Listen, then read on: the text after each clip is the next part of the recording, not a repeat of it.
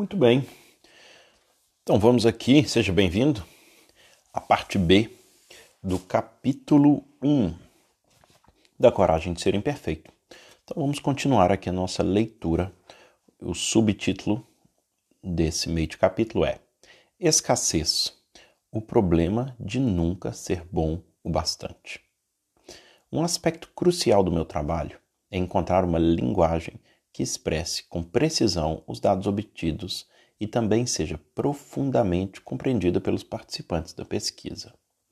Quando as pessoas ouvem ou leem a frase nunca ser tracinho em branco o bastante, levam apenas alguns segundos para começarem a preencher as lacunas.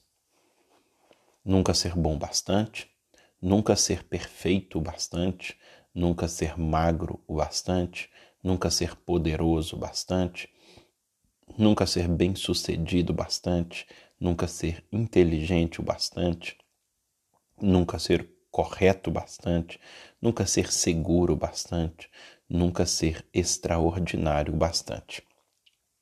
Uma das minhas autoras favoritas sobre escassez é Lynn Twist, ativista global e arrecadadora de fundos sociais. Em seu livro The Soul of Money, A Alma do Dinheiro, ela se refere à escassez como uma grande mentira. Lynn escreve: Para mim e para muitos de nós, o primeiro pensamento do dia, ainda na cama, é: não dormi o suficiente. O outro pensamento é: não tenho tempo suficiente. Esse pensamento de não suficiência vem a nós automaticamente, antes mesmo de podermos nos dar conta de sua presença ou examiná-lo. Passamos a maior parte das nossas vidas ouvindo, explicando, reclamando e nos preocupando com o que não temos em quantidade ou grau suficiente antes de nos sentarmos na cama, antes de nossos pés tocarem o chão, já nos sentimos inadequados e ficamos para trás. Já perdemos, já damos falta de alguma coisa. E quando voltamos para a cama à noite, nossa mente recita a ladainha de coisas que ainda não conseguimos ou não fizemos naquele dia.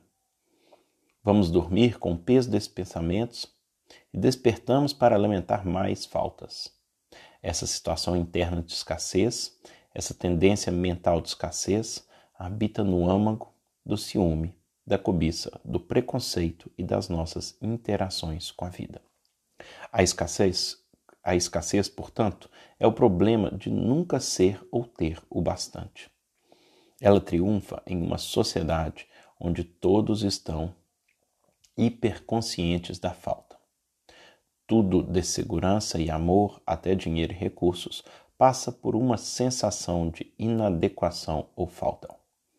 Ganhamos uma enormidade de tempo calculando quantos quanto temos, não temos, queremos ou podemos ter, e quanto todos os outros têm, precisam e querem ter. O que torna essa avaliação constante tão desoladora é que quase sempre comparamos nossa vida, nosso casamento, nossa família e nosso trabalho com a visão de perfeição inatingível propagada pela mídia.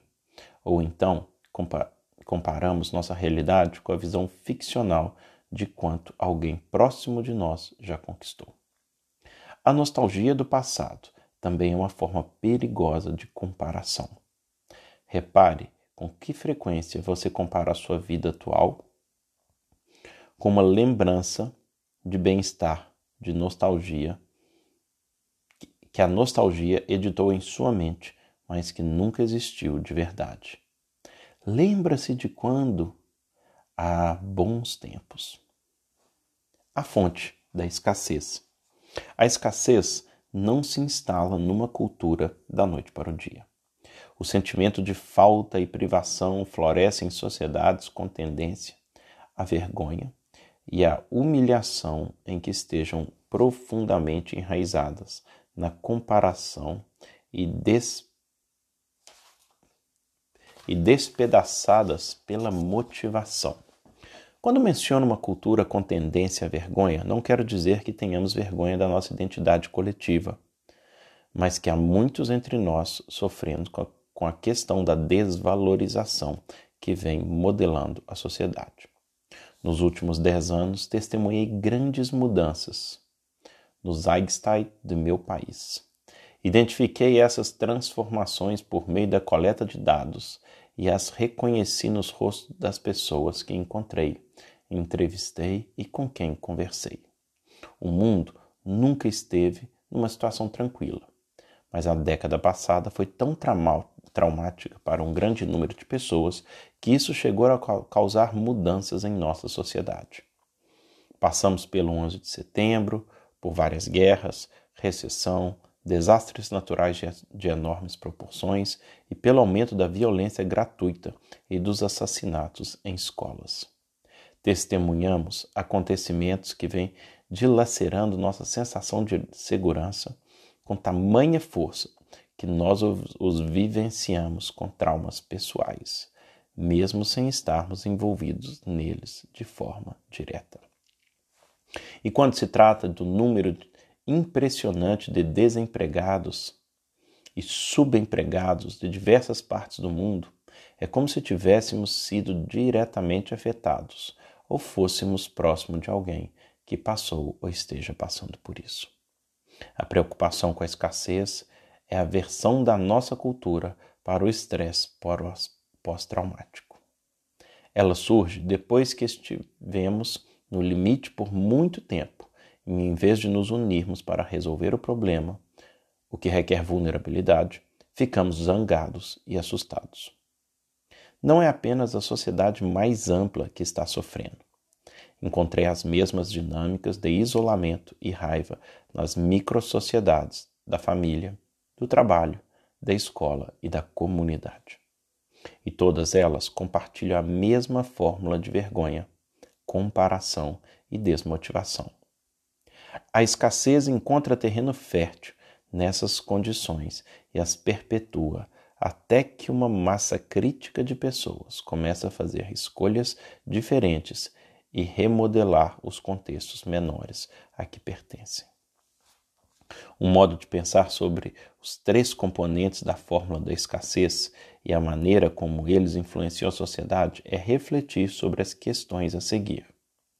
Enquanto estiver lendo as perguntas, tenha em mente todos os ambientes ou sistemas sociais dos quais você faz parte, seja em sala de aula, em família, na comunidade ou talvez em sua própria equipe de trabalho. 1. Um, vergonha. O medo do ridículo e a depreciação são usados para controlar as pessoas e mantê-las na linha Apontar culpados é uma prática comum. O valor de alguém está ligado ao sucesso, à produtividade ou à obediência. Humilhações e linguagem abusiva são frequentes. E quanto ao favoritismo? O perfeccionismo é uma realidade? 2. Comparação. A competição saudável pode ser benéfica, mas a comparação e disputa o tempo todo, velada ou abertamente. A criatividade tem sido sufocada. As pessoas são confinadas a padrões estreitos em vez de serem valorizadas por suas contribuições e talentos específicos. Há um modo ideal de ser um tipo de habilidade usado como medida de valor para todos? 3. Desmotivação. As pessoas estão com medo de correr risco, riscos ou tentar coisas novas? É mais fácil ficar quieto do que compartilhar ideias, histórias e experiências? A impressão geral é de que ninguém está realmente prestando atenção ou escutando? Todos estão se esforçando para serem vistos e ouvidos? Quando vejo essas perguntas e penso sobre a nossa macro-sociedade, a mídia e, a para... e o panorama social, econômico e político, minhas respostas são sim, sim e sim. Quando penso na minha família, sei que essas são as questões exatas que meu marido e eu tentamos superar todos os dias. Uso a palavra superar porque desenvolver um relacionamento, criar uma família, implantar uma cultura organizacional, administrar uma escola ou promover uma comunidade religiosa de um jeito que seja fundamentalmente oposto às normas sociais governadas pela escassez, exige consciência, compromisso e muito trabalho todos os dias. A macro-sociedade está sempre exercendo pressão sobre nós, e a não ser que venhamos, que tenhamos vontade de recuar e decidir lutar pelo que acreditamos, o estado permanente de escassez se torna o modus operandi. Somos convocados a viver com ousadia cada vez que fazemos escolhas que desafiam o ambiente social de escassez. O oposto de viver em escassez não é cultivar o excesso. Na verdade, excesso e escassez são dois lados da mesma moeda. O oposto da escassez é o suficiente, ou o que eu chamo de plenitude. Em sua essência, a vulnerabilidade. Enfrentar a incerteza, a exposição e os riscos emocionais, sabendo que sou o bastante. Se você retornar aos três blocos de perguntas sobre escassez e se perguntar se desejaria ficar vulnerável em algum contexto definido por aqueles valores, a resposta para a maioria de nós é um sonoro não.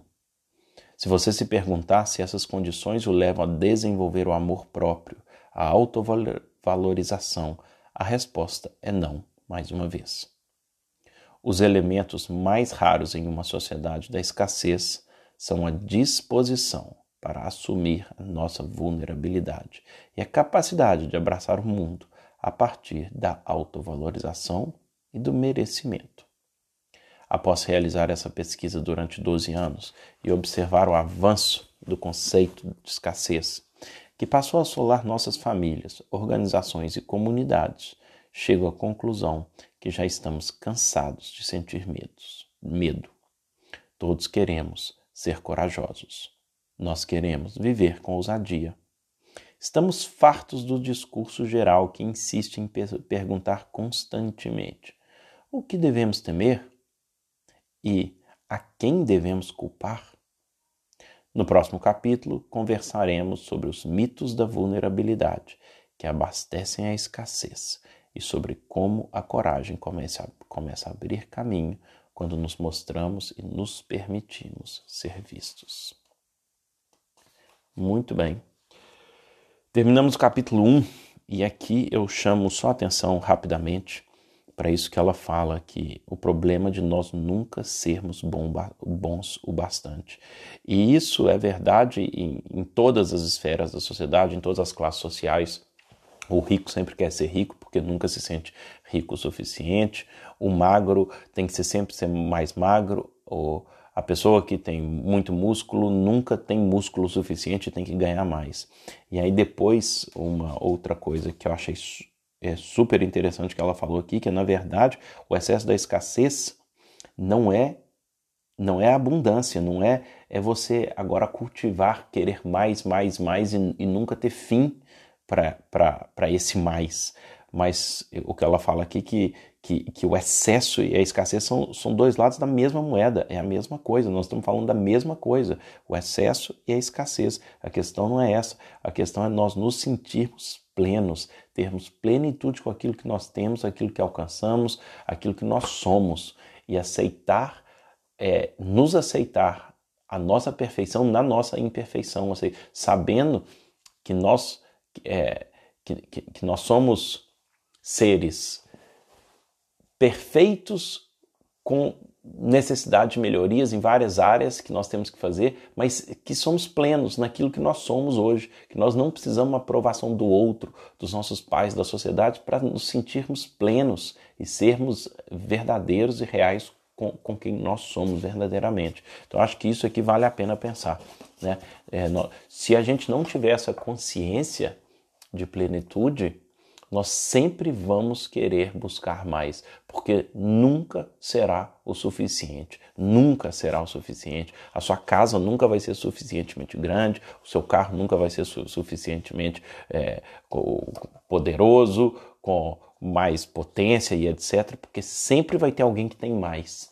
Né? Então é, é, entendermos verdadeiramente que nós somos plenos dentro daquilo que nós somos, da, da nossa imperfeição, das nossas dificuldades, do, do, das nossas limitações. Alguns colocam mais limitações do que outros, mas é, buscar essa plenitude. Quando a gente entende um pouquinho sobre isso, certamente a vida fica muito mais leve e muito mais fácil de andar para frente. Então é isso. Assim terminamos o capítulo 1 e é, continue acompanhando aqui a leitura desse livro tão interessante e profundo aqui para todos nós. Um abraço.